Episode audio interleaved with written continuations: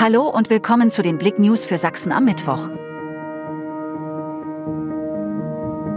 SEK-Zugriff in Flüchtlingsunterkunft. Mann droht mit Selbstverletzung. Mit einem Großaufgebot war die Polizei in Grimma Süd im Einsatz. Laut ersten Informationen vor Ort hatte sich ein Bewohner in der Gemeinschaftsunterkunft verbarrikadiert und drohte mit Selbstverletzung. Demnach handelte es sich um einen 43-jährigen Marokkaner, der sich bereits Anfang Juli schon einmal in der Unterkunft in einem ähnlichen Vorfall verbarrikadiert hatte. Der Mann gelte als psychisch auffällig. Die ganze Story auf blick.de.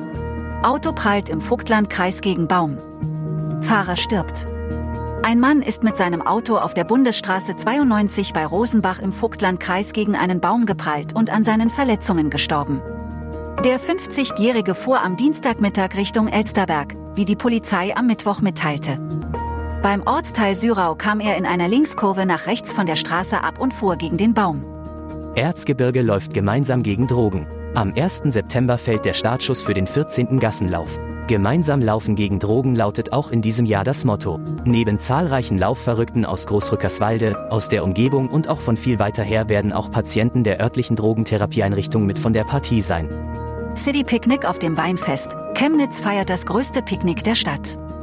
Am 6. August wird das Weinfest in Chemnitz zum Gastgeber des größten Picknicks der Stadt und die Veranstalter versprechen ein Ereignis voller Lebensfreude und Kreativität. Das City Picknick feiert in diesem Jahr seine Premiere und lädt alle Besucher herzlich dazu ein, ihre eigenen Picknickkörbe mitzubringen und gemeinsam einzigartige Momente zu genießen.